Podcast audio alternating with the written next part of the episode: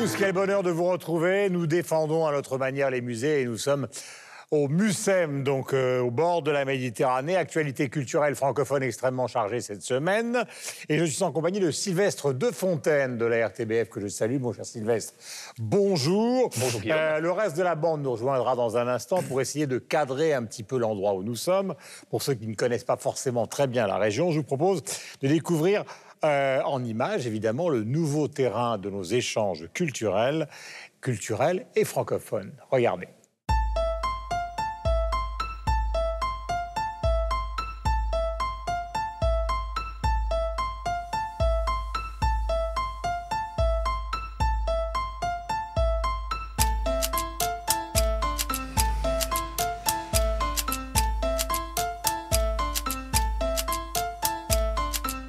C'est c'est ce qui a fait revivre, en tout cas amplifier le tourisme à Marseille, hein, en faisant effectivement un, un pôle d'attractivité euh, quasiment international. Nous sort d'une ronde,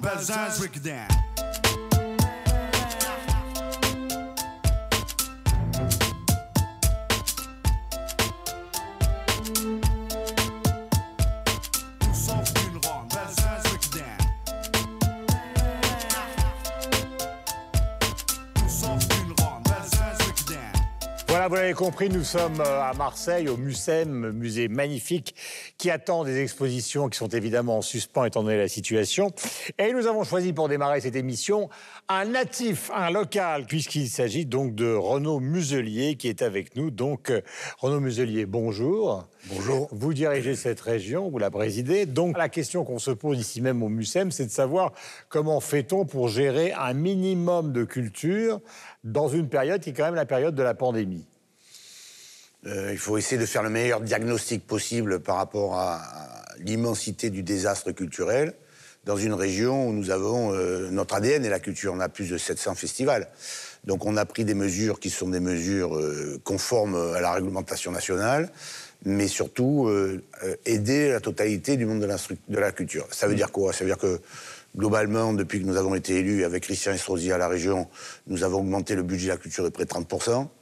Et depuis l'année 2020, dans le cadre de la crise du Covid, nous avons maintenu la totalité des aides auprès du monde de la culture de façon à sécuriser les filières culture. Parallèlement à ça, comme ces aides sont toujours conjointes souvent avec des municipalités, euh, ça, oblige les municipalités d'abonder aussi, et donc ça a un effet levier. Troisièmement, comme euh, tout ça est très complexe et que l'année 2020 a été plutôt bien gérée, je pense, par rapport à la totalité du monde de la culture, mais que l'année 2021 s'engage assez mal, on a mis en place un dispositif euh, de sécurité des budgets où nous passons des conventions triennales de façon à ce que chacun des festivals, euh, des grands acteurs de la région, comme les, les- les petites structures, puissent avoir une lisibilité sur trois ans dans l'organisation de leur budget. Et dans l'ouverture de notre terre de festival, pour cet été, euh, ce qui dépend de moi, comme par exemple les corrigies d'Orange, magnifique territoire, je suis président des corrigies d'Orange, on va organiser la réouverture des corrigies, on a mis les billets à la vente, on, est- on sera euh, courant juin, et donc on a la possibilité, et on est en train de mettre un protocole sanitaire assez simple qui permettra de réouvrir. Et on va essayer de faire exactement la même chose avec des protocoles stricts sur tout ce qui est extérieur. La France, euh, juste avant le Covid, c'était la destination touristique la plus euh, courue dans le monde. Cette région-ci en particulier, juste après euh, Paris, donc la région Provence-Alpes-Côte d'Azur. Alors, pour ramener les touristes, parce qu'à un moment donné, les touristes vont revenir, je suppose que la culture, c'est un énorme levier que vous allez activer.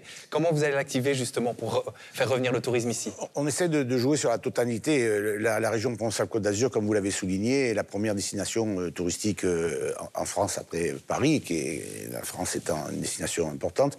Ça de quoi parle-t-on On parle- ça, représente quand même en, en retombée économique 20 milliards d'euros quand même. hein. Euh, avec des emplois non délocalisables.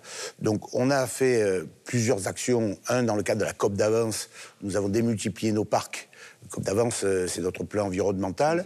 On a démultiplié nos parcs de façon à ce que l'on puisse euh, faire en sorte que, finalement, si on vient dans le sud, c'est parce qu'il y a un bon climat, euh, il y a une belle région. euh, le Mont Ventoux, c'est pas les Alpes, qui ne sont pas la Camargue, qui ne sont pas pour autant Porcro. Et donc on vient euh, non pas simplement se baigner, mais aussi admirer les paysages. Dans ces paysages, on a besoin non pas simplement de rester au soleil, on a besoin de culture. Et donc on met en place la culture. Ces 20 milliards d'euros, euh, rien que le volet culturel représente 50 000 emplois directs quand même, non délocalisables, et ça représente en retombée économique 400 millions d'euros. Donc c'est une part très importante de la gestion touristique, euh, environnementale euh, euh, et bien sûr épanouissement personnel. La culture, c'est ça, c'est l'échange, c'est l'interaction, et ça permet de, de mieux se connaître, de mieux se comprendre, et donc ça évite les extrêmes. Euh, actuellement, aux États-Unis, une grande partie des tournages sont en train d'émigrer vers l'Australie, qui est sécurisée sur le plan de la pandémie. Vous, évidemment, ici, vous avez les studios de la Victorine euh, dans la région. Il y a eu beaucoup de tournages, y compris des tournages de télévision célèbres. Comment vous faites pour les attirer ici? Alors là, on a, la Victorine, on a en fait trois axes assez forts. On a euh, Martigues avec des studios de Provence, on a euh, les, studios ici à Marseille, euh, c'est de la Belle de Mai, là où il y a des, des- un certain nombre de, de tournages, et la Victorine. Ce qui donne une possibilité, compte tenu du savoir-faire, on, a, tout un réseau aussi d'acteurs euh, euh, euh, avec une compétence humaine très forte sur le plan de la technicité. On a des paysages fantastiques. Et donc là, on a euh, récupéré euh, le, le- le- des États-Unis de Los Angeles, un tournage où ils investissent 50 millions d'euros sur euh, Martigues, euh, sur les, les- les studios de Provence, de façon à ce qu'on ait des grands tournages là. Il faut bien savoir que quand on arrive à capter un tournage euh, comme ça, chaque euro de la région investie euh, ra- rapporte 7,5 millions, euh, 7,5 euros local. Donc quand on met 10 millions, on est à 75. Ça, va- ça va très vite. Et, et- et ça donne aussi après la volonté pour les autres majors de venir s'installer ici et travailler. Donc on a les équipes, le savoir-faire, les paysages, les compétences et donc euh, et l'aide financière quand même importante de- de- des collectivités, notamment la région. Et, et je dis que c'est, je, je me permets, excusez-moi, je ne veux pas insister, mais euh, c'est très important parce qu'il y a une compétition entre régions aussi, parce que l'Occitanie, euh, notre voisin, euh, aussi se donne des moyens financiers importants. L'Île-de-France, en fait, on est trois en compétition, et dans cette compétition-là, on, on a, on a de vrais atouts, et donc on essaye de les démultiplier pour, pour fixer des, des majors et des grands tournages. En parlant de cinéma, le Festival de Cannes a été déplacé en juillet. Vous avez parlé des, des d'Orange. Cette terre est une terre de festival, l'été euh, arrivant à grands pas. Comment vous allez gérer justement ces, ces- ces festivals? Est-ce que euh, vous allez pouvoir les maintenir? Euh, quel, quel est le plan autour de, de tous ces festivals euh, extérieurs? Alors, on a, on a un problème, bien sûr, sanitaire, euh, qui fait en sorte que je travaille la main dans la main, si je puis dire, avec Rosine Bachelot, de façon à ce que l'on puisse avoir des protocoles très stricts de réouverture. Là, je travaille, bien sûr, tous les syndicats euh, de représentants d'artistes, euh, arts vivants, etc., qui font en sorte qu'eux-mêmes ont, ont- ont fait des propositions. Je suis également président des régions de France, et en tant que j'ai la capacité d'agir, de poser, de positionner, d'aider, dans le cadre du protocole sanitaire central, la réouverture sur l'ensemble de la France, mais ici. Exemple simple, comme on fait pour les musées?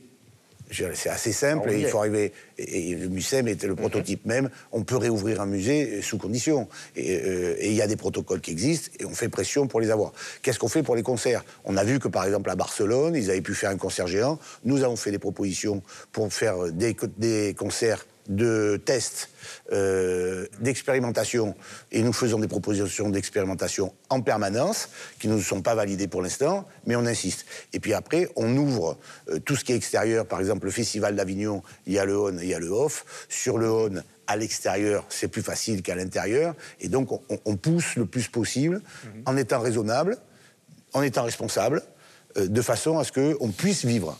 Et ma thèse, vous l'avez dit, je suis médecin, c'est on s'habitue aux maladies.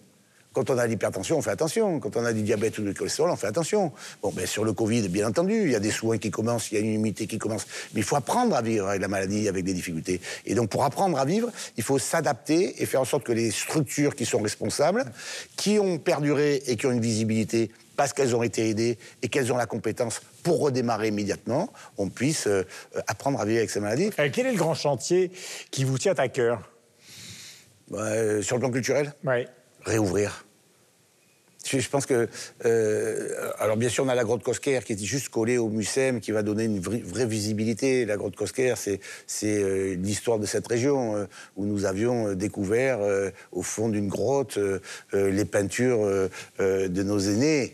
Il y a quelques milliers d'années, qui, qui- et, et ça sera près de 500 000 visiteurs par an quand même. Mais je crois qu'on est dans une situation aujourd'hui, il ne faut, faut pas avoir de grands projets. Il faut voir l'avenir, se donner les moyens. Le seul grand projet que, dont je rêve, boire un café sur ma terrasse avec mes amis. Voilà, c'est ça mon grand projet. On, on est privé de vie, il faut penser à nos enfants, à nos jeunes, à tout ça. Et donc, euh, retrouvons la vie. euh, euh, et, et- et je crois que le, le- le plus grand des projets, c'est bien sûr de voir l'avenir, de le financer. On a signé nos contrats d'avenir, etc. Mais sauver nos filières et retrouver la vie apaisée, calme, respectueuse des uns des autres et joyeuse. Merci Renaud Muselier. Tout de suite, le sommaire de l'émission, 300 millions de critiques, euh, l'ensemble de l'actualité culturelle francophone avec le reste de la bande qui nous rejoint. Les 75 feuillets de Marcel Proust, publiés à partir d'un manuscrit resté jusqu'alors inédit, est un des événements littéraires du moment. Nous allons donc parler de Proust aujourd'hui. Toute l'équipe a écouté le quatrième album solo de Gaëtan Roussel, Est-ce que tu sais? Et pour savoir ce qu'ils en ont pensé, restez avec nous. En 2006, Wim Delvoye tatoue le dos d'un homme qui devient alors une de ses œuvres, une histoire transposée par la cinéaste tunisienne Kausser Badania qui servira à illustrer notre débat sur les limites parfois franchies par les artistes. Un tour par le Québec complète le sommaire de ce nouveau numéro. 300 millions critiques, c'est parti. Et nous sommes euh, donc après ce sommaire avec Laura Tenucci de France Télévisions. Ma chère Laura, bonjour. Bonjour. Bienvenue, Michel Serruti de la RTS. Mon cher Michel, bonjour. Et Yves Bigot, le TV5 Monde. Nous allons nous intéresser peut-être à un des monuments du XXe siècle. Il s'agit de Marcel Proust. Car, grande surprise, il y a quelques semaines, les éditions Gallimard ont publié euh, un texte qui s'appelle Les 75 feuillets de Proust. Il s'agit donc de 376 pages éditées qui ont disparu pendant des années, qui avaient été évoquées par l'éditeur Bernard de Fallois.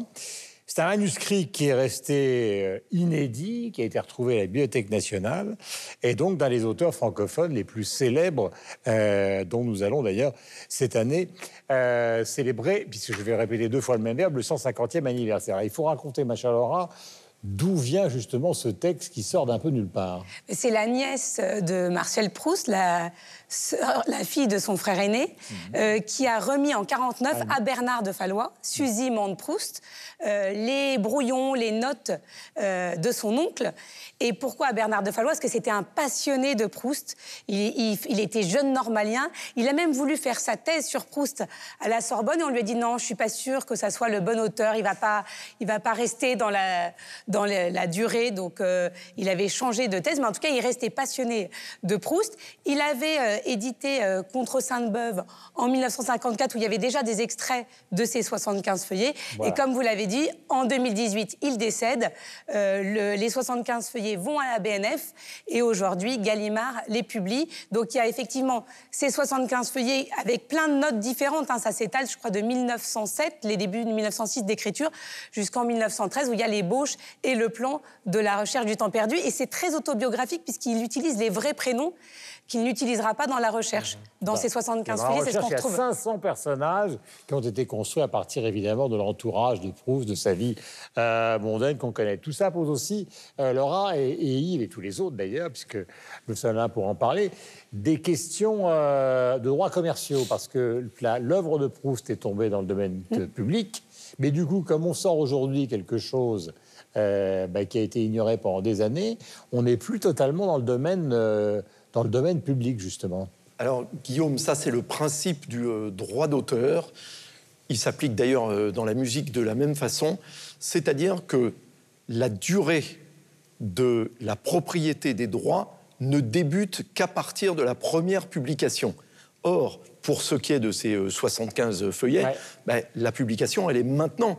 Donc, C'est le les 1er droits, avril, ça. les droits vont courir pendant les 70, 70 pour mes deux voisins euh, de droite, années euh, qui viennent. Donc, elles, par exemple, vous ne trouverez pas ces euh, 75 feuillets dans la bibliothèque numérique gratuite de TV5 Monde, contrairement à sept autres livres euh, de Marcel Proust que vous, où que vous soyez sur la planète, vous pouvez gratuitement télécharger, vous pouvez même les envoyer à des amis, vous pouvez les imprimer parce qu'elles sont dans le domaine public, ce qui n'est donc pas le cas de ces 75 feuillets qui sont quand même le grand événement euh, littéraire de ce printemps euh, 2021, leur, euh, leur publication, puisque c'est, euh, Laura l'a très bien dit, c'est l'avant à la recherche du temps perdu, quand c'est encore non pas une fiction, mais une véritable autobiographie. Et juste un, un petit exemple, c'est que ça arrive. En 2016, on l'avait évoqué euh, rapidement dans 300 millions de critiques, vous vous en souvenez peut-être, avait été euh, retrouvé euh, par Jacques Kerouac, Jacques Lebris de Kerouac, hein, donc citoyen américain mais d'origine québécoise, ben, le prêt sur la route, On the Road, hein, donc le grand classique de la littérature de la Beat Generation, et écrit en français. C'était donc d'autant plus euh, passionnant, c'est que ce sont les seuls écrits euh, de Kerouac en français, qui était quand même sa langue euh, d'origine, et qui ont été publiés en 2016 sous le titre de La vie est dommage, D apostrophe hommage. Donc jeu de mots sur le fait que c'est la vie est malheureuse, par ailleurs, et qui était donc aussi un événement littéraire, et donc là aussi couvert par euh, les, euh, les droits d'auteur pendant les, les 70 années euh, qui viennent. Donc ça arrive régulièrement, de temps en temps, comme dans la musique, on redécouvre régulièrement des inédits de Bob Dylan. Ben, dans la littérature, Kerouac, Marcel Proust, et sans doute d'autres à venir, parce qu'on s'aperçoit de la valeur, justement, de ces brouillons ou de ces euh, essais qui avaient été écartés, euh, abandonnés, mais qui aujourd'hui, évidemment, constituent des, trésors du patrimoine. Alors, Proust, évidemment, vous avez par exemple ici aux éditions Gallimard Un amour de Swann. Euh, donc, c'est la partie du côté de chez Swann. Pour essayer euh, de rendre la lecture plus facile, non seulement ça a été illustré par un, Belge que vous connaissez, Pierre Alechinsky. Pierre Alechinsky, grand peintre, mais en même temps, le, for- le format lui-même C'est c'est la version sans lunettes. Le format lui-même vous permet de, de- de ne pas être collé sur la Pléiade dans la collection bouquins. C'est formidablement euh, utile à lire. La question de la lecture de Proust est évidemment toujours euh, une certaine forme d'interrogation. On sait bien que les étudiants, par exemple, en littérature du monde entier, lisent Proust comme ils lisent Faulkner ou Shakespeare. C'est quasiment obligatoire. Euh, on sait très bien qu'il y a autour de Proust des gens qui sont de véritables passionnés. Alors on additionne les deux, euh, mais on se pose toujours la question du grand public, c'est-à-dire qui sont aujourd'hui encore les lecteurs de ces auteurs qui sont mythiques. Euh, Est-ce qu'on a une idée, Michel? C'est toujours la même question, c'est-à-dire que c'est une telle somme et une telle réputation à Proust que ça fait généralement peur à beaucoup de lecteurs que de se plonger là-dedans. Déjà, rien que de par le volume, les 2400 ou 3000 pages euh, qu'il y a à lire, on- n'y va pas. Il y a certains même écrivains connus, euh, je, je lisais en préparant cette émission, Philippe Roth euh, dit lui-même, qu'il- je crois qu'il a lu quelques pages, il a arrêté Buñuel, la même chose, alors c'est pas un écrivain, mais c'est un cinéaste. Il- Céline a eu des horreurs. hein. il Céline a dit des horreurs absolument sur, euh, sur Proust, mais il l'a lu quand même pour dire des horreurs. Il y a, il y a Certains, d'autres gens qui ont dit des horreurs sur Céline. oui, puis Céline a dit des horreurs aussi sur d'autres gens. clairement. Euh, Les frères Goncourt ont dit des horreurs. oui, oui, oui. Ils ont dit que c'était un chat de gouttière enfermé dans une loge de concierge à propos de Proust. Mais quand on passe. a pardon, on- il y a Dave aussi qui a euh, commenté. euh, Ouais, Bon, alors la réponse, la réponse là. Non, mais quand on passe au-delà de ça, c'est ça qui est passionnant avec Proust. C'est-à-dire que quand on passe au-delà de cette réputation voilà, de- qui, qui est bonne ou mauvaise, avec ces phrases interminables qui font peur à une grande partie des lecteurs, quand on, quand on dépasse ça, et puis qu'on réussit à saisir le texte, à entrer dans le texte, ça demande peut-être un petit effort, un peu de courage au départ. Je crois qu'on on est pleinement pris par, euh, par Proust. C'est une lecture absolument magnifique et pleine.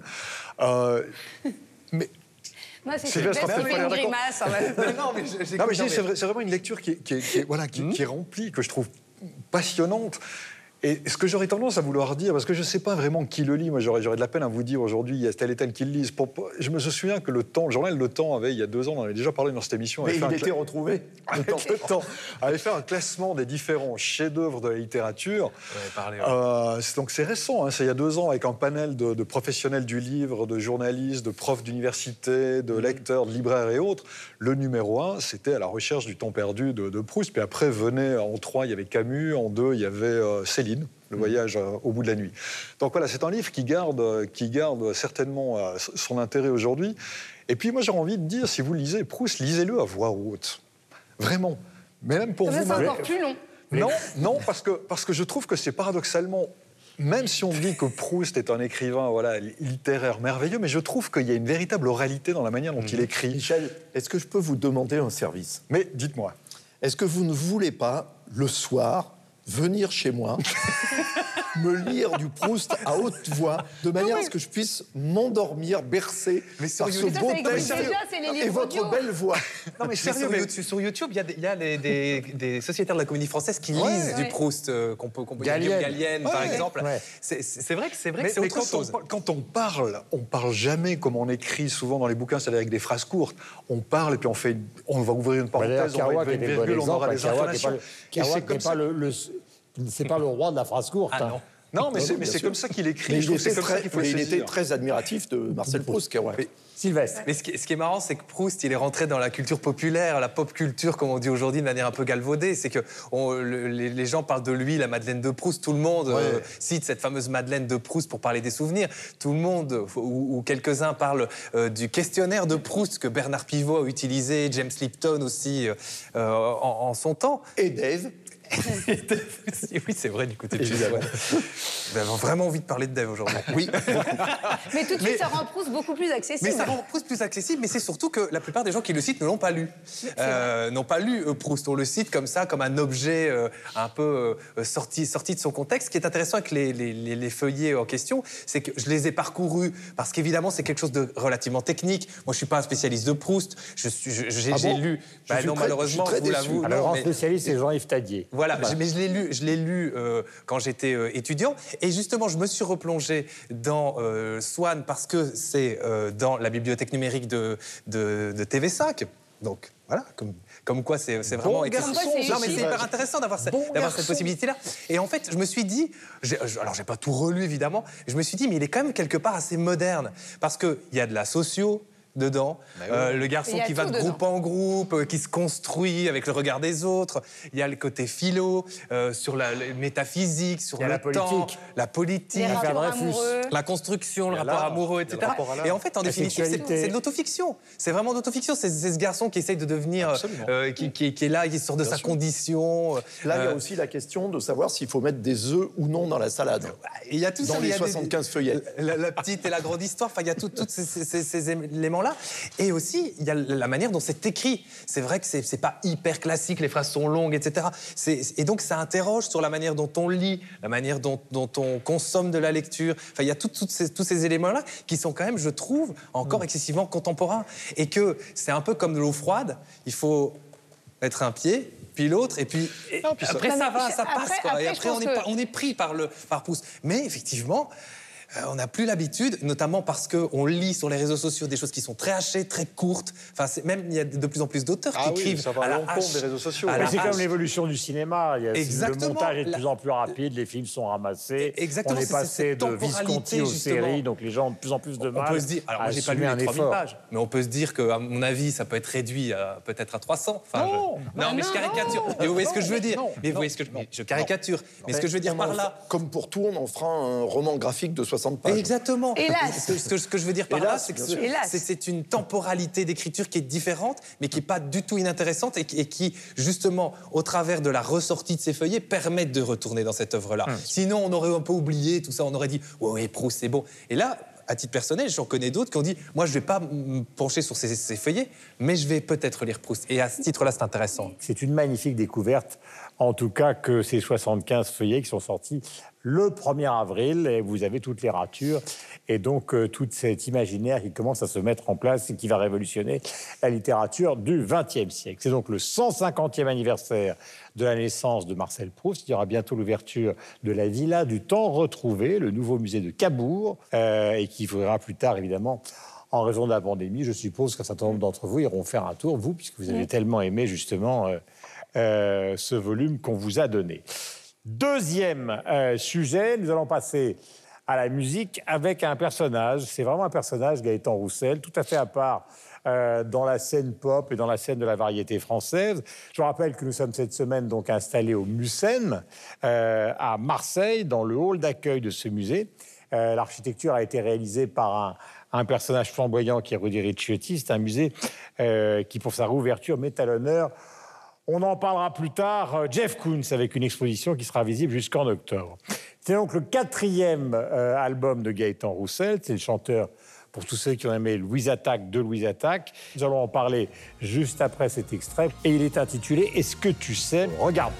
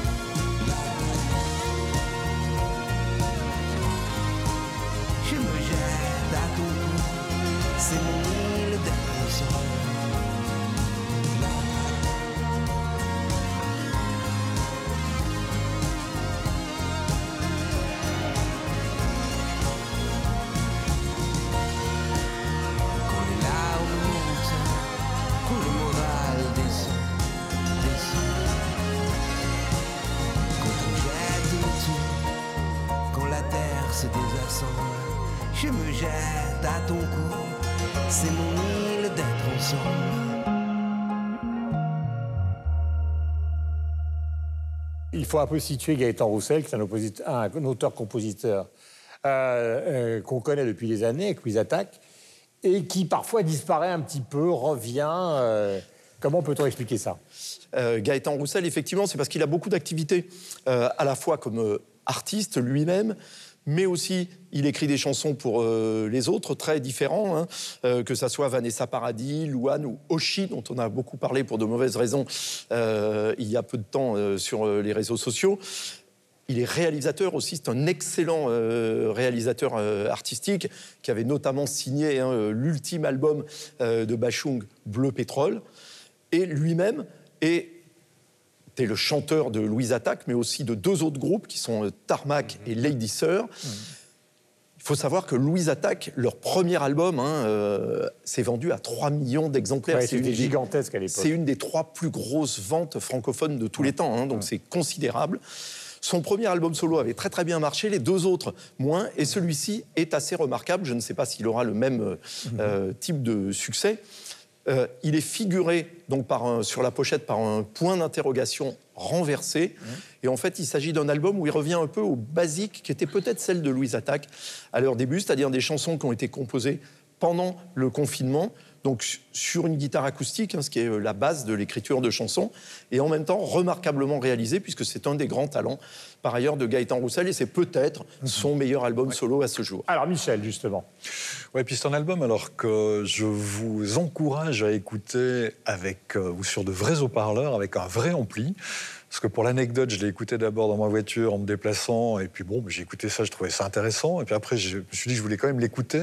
Et comme il y a un vrai travail de production qui a été fait, il y a un vrai travail au niveau des arrangements qui a été fait, et cette qualité de, de travail artistique, de réalisation, bah, vous l'entendez quand vous êtes dans des conditions d'écoute qui sont vraiment optimales, et on ne l'entend pas forcément si on écoute ça sur un petit appareil. Donc écoutez-le véritablement sur quelque chose qui a, du, qui a de la puissance, qui a du volume et de la précision.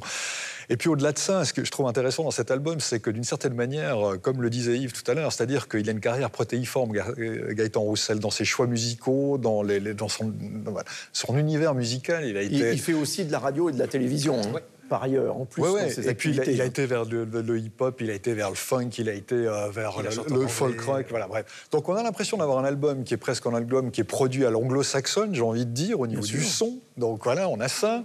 Il a les musiciens de Portiched qui jouent avec lui sur ce disque. et puis aussi. Radiohead euh, également pour le, pour, pour le batteur. Euh, en même temps, il y, a une esthétique, on va dire, musicale aujourd'hui. J'ai l'impression de voir des fois l'ombre de Biolay partout, mais il y a quand même une sorte d'esthétique au niveau de, de, de- de- de la musique qui ressort un tout petit peu de ça. Des fois, on a l'impression qu'il y a du phrasé à la, à la Cabrel euh, dans, dans- dans la manière dont il chante. Bref, on- on- et puis c'est quand même Gaëtan Roussel au, au final qui nous livre un album. Donc c'est un album qui est, qui est, qui est pluriforme, pas, pas pluridisciplinaire, mais protéiforme protéiforme en l'occurrence, euh, que je trouve vraiment abouti au niveau des textes, au niveau de la musique, et qui est parfaitement euh, recommandable et intéressant à, à- à écouter, ouais, qui est une belle découverte. Laura. Oui, oui, il y, a- il y a des très beaux duos aussi euh, sur, euh, sur cet album. Il y a un duo avec Camélia Jordana Ouais. sur la photo. Et les textes sont vraiment, euh, effectivement, euh, poignants et, et nous parlent. C'est-à-dire qu'on a beaucoup abordé la musique, mais les textes, euh, moi j'ai adoré ces textes sur tout l'album. Et la photo, il parle voilà, de l'émotion qu'on peut avoir euh, avec euh, une photo, pourquoi on a envie de la déchirer, pourquoi on, on s'y attache ou pourquoi au contraire, voilà, c'est, on, on la met de côté. Pourquoi elle jaunit aussi Pourquoi le processus chimique? Non, non, non, ça, ça c'est pas. Mais, mais c'est un beau duo. Il y en a un deuxième avec Alain Souchon, C'est très sur cette situation, qui est très jolie, qui très explique joli les villes euh, vides en ce moment euh, à cause de, de cette pandémie et qui est très juste. Moi, j'étais pas une fan de Louise Attaque, mais j'ai été absolument conquis par cet album.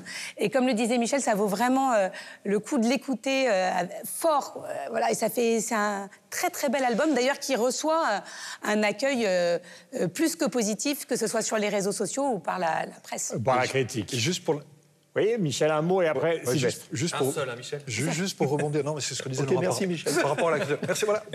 Non, pour ce que disait Laura par rapport à l'écriture, ce qui est intéressant, ce que dit Gaëtan Roussel, justement, c'est que son, son écriture, le processus d'écriture a changé sur cet album-ci par rapport au précédent. Il dit J'ai écrit de manière un peu moins impressionniste, en essayant de raconter un peu plus des histoires. Et là vient Souchon, et c'est certainement Souchon qui m'a donné la force, notamment, d'écrire de cette manière euh, un peu différente de celle dont il avait l'habitude jusqu'ici. Monsieur de Fontaine. Honnêtement, mot. ça, ça- ça n'engage que moi. Je pense que Gaëtan Roussel a la plus belle voix de la chanson française euh, contemporaine. Cas. il a une voix euh, avec un grain très particulier. Alors on aime ou on n'aime pas, mais quand on aime, on, on reconnaît effectivement que c'est assez euh, incroyable. Et ce qui est incroyable sur ce disque, c'est qu'il l'emploie de différentes manières. Alors que sur les albums précédents, il chante, je ne vais pas dire qu'il chantait toujours de la même manière, mais il utilisait toujours les mêmes ressorts, la, la même manière de chanter. Ici, il arrive même à faire un duo et à mêler sa voix avec celle d'Alain Souchon, ce qui n'est pas, ce qui est pas donné à tout le monde. Alain Souchon, il a une manière de chanter. Euh, et j'allais dire, à part Woolsey, euh, il y a très peu de gens qui sont capables de, de vraiment s'imbriquer dans la, dans la voix euh, euh, d'Alain Souchon. Ici, il parvient à chanter de manière expansive, notamment sur le premier morceau d'ouverture, qui est un morceau complètement fou, qui est vraiment un, un- un morceau qui monte. si, si on parlait de musique électronique, je dirais qu'il y a une montée assez, assez incroyable.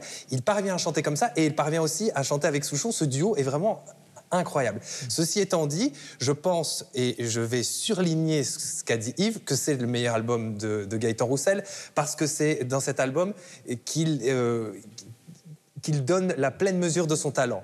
C'est-à-dire qu'il il a chanté pour Tarmac, il a chanté pour Louise Attaque, euh, il a chanté, euh, il, a, réalisé les, albums d'Alain Souchon. Il y a tout dans ce disque. Il y a la production, il y a la manière de chanter. euh, il, est crooner à un moment donné, il est singer-songwriter à un autre Mais moment. il est lui-même, en Il est chanteur de variété à d'autres. Il arrive à faire enfin, des pirouettes. Enfin, c'est- vraiment. Et il est- il est- on sent la sincérité, c'est un album très très Ouais, ouais. authentique. Donc vraiment, c'est c'est un album euh, remarquable euh, qui prend tout de suite la personne qui l'écoute. Et ce qui est intelligent, c'est qu'il attrape vraiment avec cette première euh, chanson qui, qui s'appelle Tu ne sais pas. Et puis il- il monte, il monte, il monte, puis il décélère, puis il repart. Donc c'est un album effectivement à écouter attentivement et dans son ensemble. Et en plus, c'est un album. C'est-à-dire que c'est pas. euh, C'est un je- voyage. Je, je le dis parfois dans cette émission. Je dis, c'est- on a l'habitude aujourd'hui d'écouter des morceaux simplement Mhm. séparément parce qu'ils sont produits et puis on, on les met sur les réseaux sociaux de manière euh, de manière indépendante. Là, c'est un album. C'est encore un album à l'ancienne, avec un début, un milieu, une fin, comme comme il c'est. C'est important à souligner. C'est vraiment un album complet. Et, Voilà. et- et on attend ce disque en live. Moi, je veux vraiment voir ce disque en live euh, dans, dans un contexte où on ne peut plus aller au, au concert. Là, j'attends vraiment qu'il retourne sur scène. Ben, il Vous êtes patient, euh, Sylvestre Gaëtan Roussel, donc le dernier album. Nous avons enchaîné avec euh, la carte postale euh, du Québec. Vous savez que depuis le début de l'épidémie de la Covid-19, nous sommes privés donc de la présence et nous le regrettons considérablement de nos amis québécois. Nous avons établi un rituel donc et nous enregistrons régulièrement avec une carte postale. Je ne sais pas pourquoi je regarde mon texte alors je le connais par cœur. Cette semaine, elle nous est envoyée par Claudia Larochelle et c'est Isabelle Siri, notre bien-aimée productrice, qui l'a réceptionnée. Pour nous, la voici. Et oui, Guillaume, c'est avec grand plaisir que nous retrouvons euh, nos amis euh, du Québec euh, par voie de duplex. Et c'est Claudia Larochelle, euh, vous le disiez, qui est avec nous aujourd'hui. Claudia, bonjour. Je crois que vous avez choisi de nous parler musique pour commencer. Oui, bonjour Isa. Oui, j'ai commencé par le, le nouvel album d'Ariane Moffat qui s'intitule Incarnat.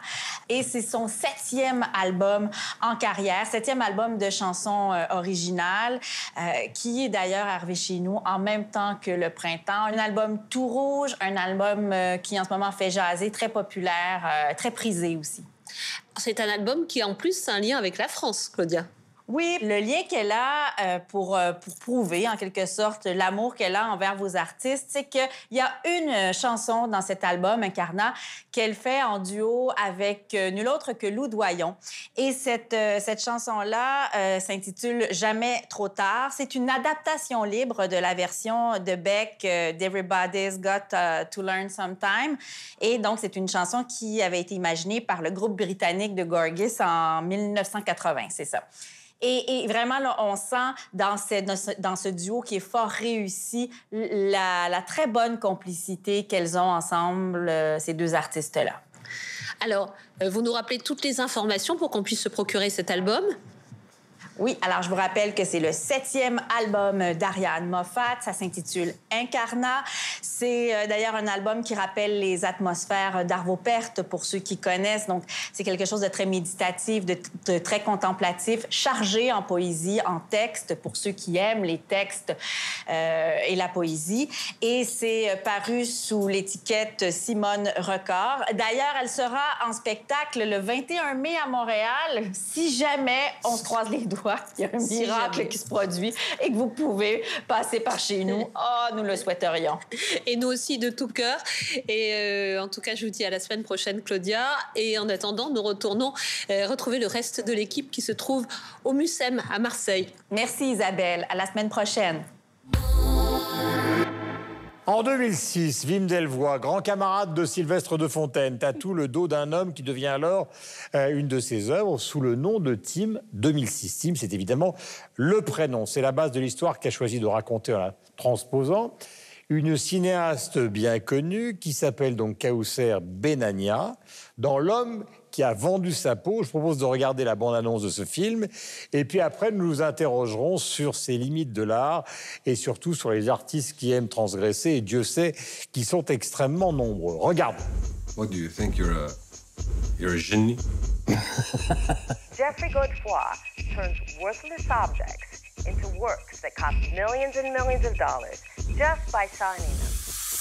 You want my soul? I want your back. عشان الشغل بأوروبا. كتير منيح. شغل مع فنان تعرفت عليه هون. هو فيه يظبط لي الفيزا وكل شيء بس يعني أنا لسه ما اللو إيه؟ تعال تعال With my latest work, I am exploring a new realm. Now he can travel around the world. عموما بس كنت أقول لك إنه وصلت. This work of art bears the signature of, the, devil.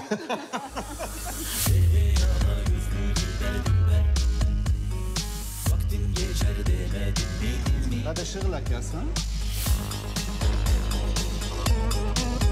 فيني اسالك ليش جوزتيني؟ المفروض انا وياكي نقلب صفحه يعني Four million, ladies and gentlemen.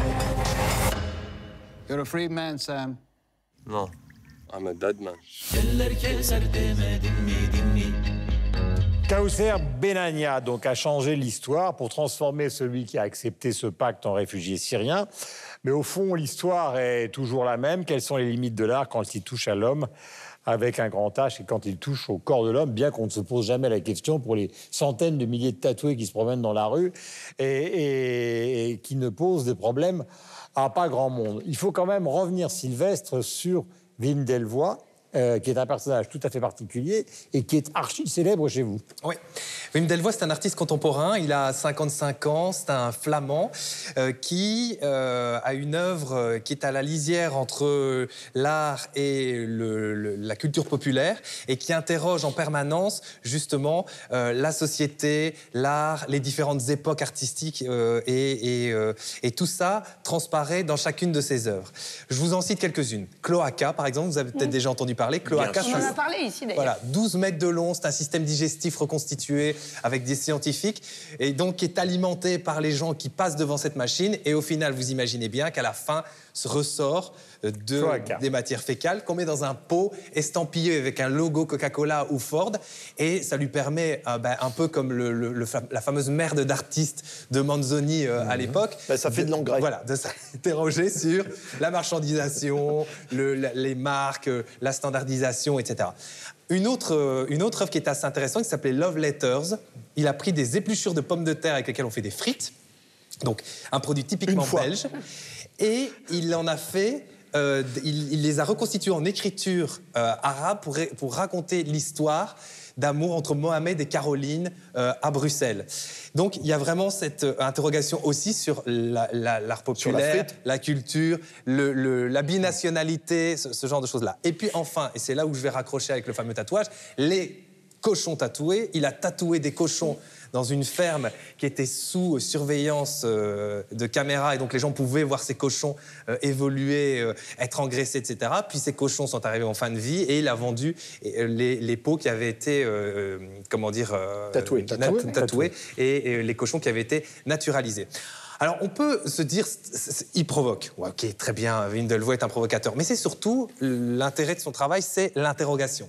C'est de poser des questions sur le monde de l'art. Il n'y a jamais rien de gratuit. Même si on regarde, on se dit, ouais, c'est un peu superficiel, ouais, c'est un peu facile. En fait, il y a toujours derrière beaucoup d'humour et beaucoup de questionnements. Il a récemment euh, fait euh, graver des bas-reliefs dans du marbre, et ces bas-reliefs représentent des captures d'écran de jeux vidéo. Alors on se dit oui, facile. Et quand on se voit, on se dit ah ouais, intéressant quand même cette mythologie, etc. Donc il y a vraiment une, une vraie réflexion derrière. Et au-delà de ce côté, parce qu'il en rit beaucoup hein, de cette histoire de, de tatouage, il y a vraiment une question de de droit d'auteur, par exemple, à qui appartient le corps. C'est- tout bête, mais euh, pour l'instant ça va. hein, mais le gars n'est pas mort. Quand il va mourir, ça va être plus compliqué parce que là, euh, on est dans une espèce de vide juridique. Mais toutes ces questions-là sont Alors, dans le l'œuvre de vide Windelvoit. juridique n'existe pas. Ben, on le verra au moment Ah oui. Voilà, de, de non-définition a- juridique. Non, on va dire. Ça veut dire eh, si quelque chose n'est pas interdit, donc bordé par euh, une loi, c'est donc qu'il est autorisé. Donc la notion de vide juridique n'existe pas. Mais alors, dans l'histoire de l'art, il y a beaucoup d'exemples qu'on peut donner euh, euh, et que les gens qui nous regardent connaissent. Par exemple, quand Yves Klein a fait ses peintures avec des femmes Se roulaient dans la qui se ouais. roulaient donc, dans la galerie Iris Clair, au départ, ça paraissait absolument invraisemblable. Et puis cette notion d'empreinte est devenue extrêmement classique. D'ailleurs, euh, du côté du musée de Nice, vous en avez des, des, des- des exemples absolument fameux. Vous avez Orlan qui s'est mis des implants euh, euh, dans la tête pour transformer complètement la figure humaine, suivant des traditions qui ont d'ailleurs existé dans d'autres civilisations. Vous avez par exemple un personnage complètement dingue qui est en train de ressortir, qui s'appelle Michel Journiac, qui se déguisait exactement de la même manière que Freddie Mercury quand il a fait son, son clip, vous savez, euh, où il passait l'aspirateur déguisé en femme de I want ménage. to break free. Voilà, euh, euh, Journiac faisait ça depuis des années et il s'est même enfin, amusé, si l'on peut dire, à, à lui et d'autres, par exemple, à se scarifier. Je crois qu'il y a une dame qui s'appelle Gina Panet qui se découpait les bras euh, pour que le sang coule. Elle en faisait du boudin. Donc il y a toujours eu Ouais, ce ouais. jeu euh, assez considérable des artistes c'est-à-dire qu'ils sont sortis du tableau tout d'un coup. Le tableau, il y en a marre pour faire euh, autre chose. Alors, Est-ce que c'est de la provocation et c'est maintenant à ça qu'il faut réfléchir ou est-ce que c'est une manière de, de réfléchir au devenir de l'art? Ben, C'est évidemment toute la question qui nous est posée puisque nous sommes dans un musée des civilisations. A- Ben, c'est les deux. Oui, c'est les deux. Non, non, mais je- non, j'allais dire, en fait, comme vous l'avez dit. Lâchez-vous, Laura, lâchez-vous. Non, non, Ne vous laissez pas c'est pas, c'est pas nouveau, c'est effectivement pas du tout nouveau. Depuis une vingtaine d'années, on a l'impression quand même, peut-être grâce à la médiatisation aux réseaux sociaux, qu'il y en a de plus en plus d'art un peu provoque. Avant, euh, il y, en a- il y avait un artiste qui faisait la provocation dans l'année, maintenant, on en a plein. Enfin, depuis dix ans, euh, bon, je pensais à Paul McCartney dont on a parlé ici avec le plug euh, qu'on a vu euh, au moment de la FIAC, mais il y avait Oleg Kulik qui, était- qui avait aussi diffusé, qui, avait fait- qui était un artiste de la performance, des vidéos à la FIAC de lui tenu en laisse totalement nu. Il y avait aussi en 2017 l'œuvre Domesticator, je ne sais pas si vous vous en souvenez. Domesticateur Oui, Non, je me souviens pas. où c'était une sculpture monumentale qui représentait un couple en levrette. Ça vous a pas marqué? Ah, écoutez, c'est quoi? Après, c'est- Ah oui Ah, vous, savez- vous parlez de, l'artiste ou de la position? Donc il était, Non, mais il était en chien de J'essaye d'être- super sérieuse. Euh, Sylvestre parle de matière fécale, moi je parle de sexualité, voilà, interprétée par des artistes. Vous savez, Laura, je- Guillaume met témoin, mais alors, je- je- juste ça. Même Michel-Ange, Michel-Ange, quand il a peint la chapelle Sixtine, donc ça remonte quand même à, à il y a un moment. Au XVIe siècle, oui.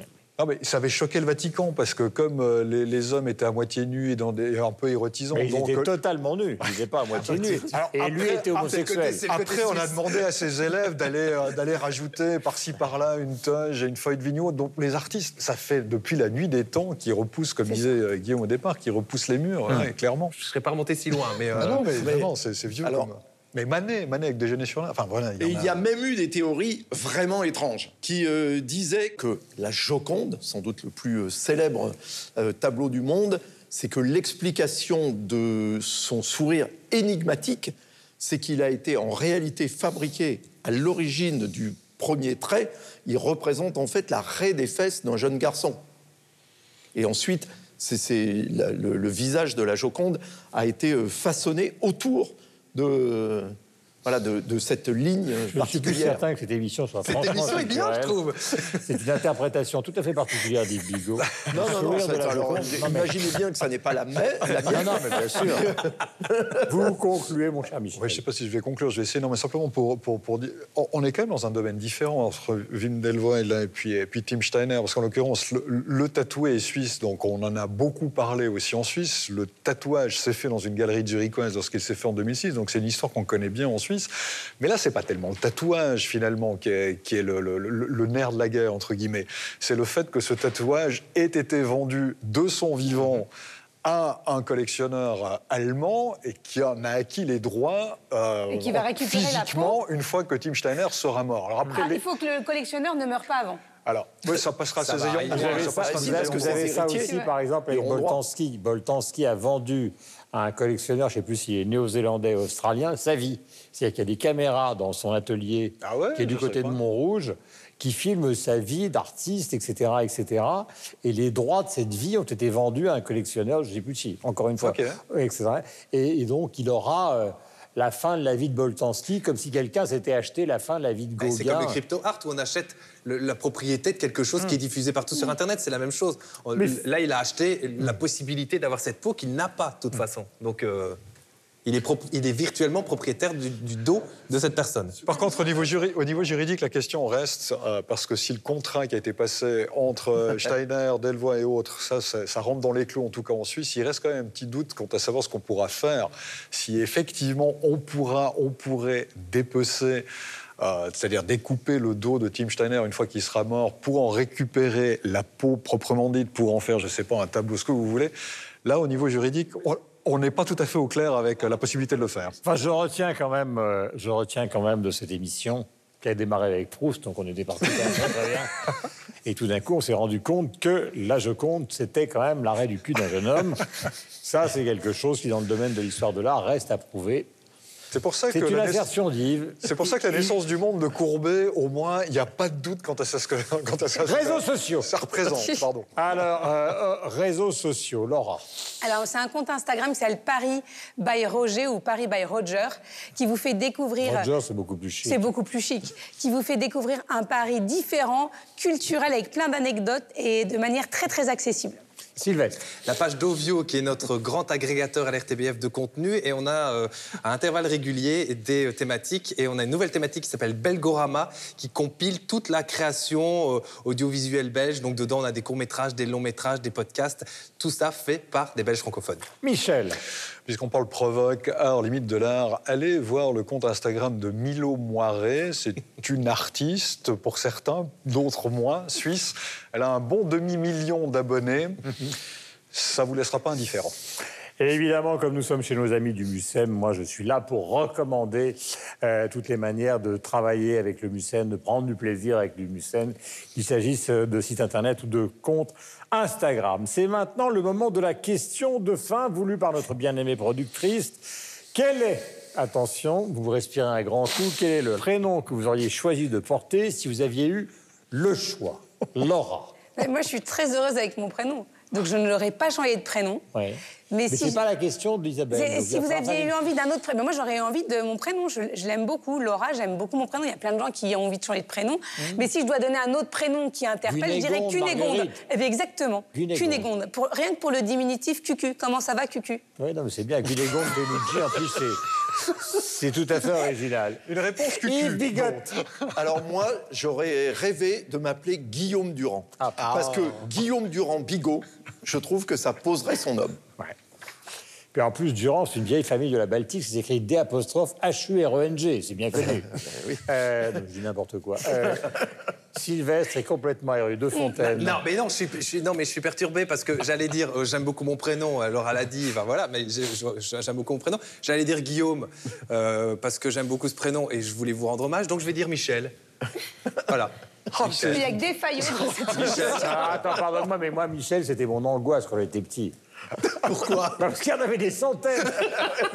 Mais moi, ma génération, on n'avait pas, donc. euh, Euh, ouais, je- voilà. Enfin, on a tellement l'habitude de notre prénom, c'est difficile d'en imaginer un autre parce que c'est constitutif de notre identité. Donc, euh, Faut y aller, mon vieux, il faut y aller. Allez. Yoda, Yoda Cheruti. Moi, je pense que ça aurait été très bien, Yoda Cheruti. Yoda Cheruti. Eh bien, moi, je suis sur la canebière, donc je vais choisir César. Euh, voilà. César. Bah, ça rendra hommage à quelqu'un qui a été un des grands sculpteurs euh, français et qui d'ailleurs maintenant est rendu. On lui rend hommage au MoMA à New York, parce qu'il est dans la grande salle du MoMA à New York, à côté de Warhol et des autres, et il est tout près d'ici. Salut à tous, nous sommes au Mucem, nous sommes ravis, nous sommes au bord de la Méditerranée, nous sommes ravis, nous sommes près du château d'If, nous sommes ravis, de la plage des Catalans, nous sommes ravis. Et euh, nous aurions adoré aller manger une bouillabaisse, mais ça, malheureusement, nous l'avons dans la fameuse raie du cul qui évoquait tout à l'heure Yves Bigot à propos de Léonard de Vinci. C'est bien, Ça-. C'était très bien, non, cette non, émission. Non, mais c'est bien parce qu'en plus, c'est lui qui dirige tous ces ensemble. Donc on a l'impression d'être aspiré vers le haut. On est là. Nous montons. Yves, je t'aime. Allez, ciao, c'est une émission qui est, qui est immanquable. C'est pour ça que nous ne la manquons jamais. Nous sommes au Mucem et nous en sommes ravis. Ciao. you.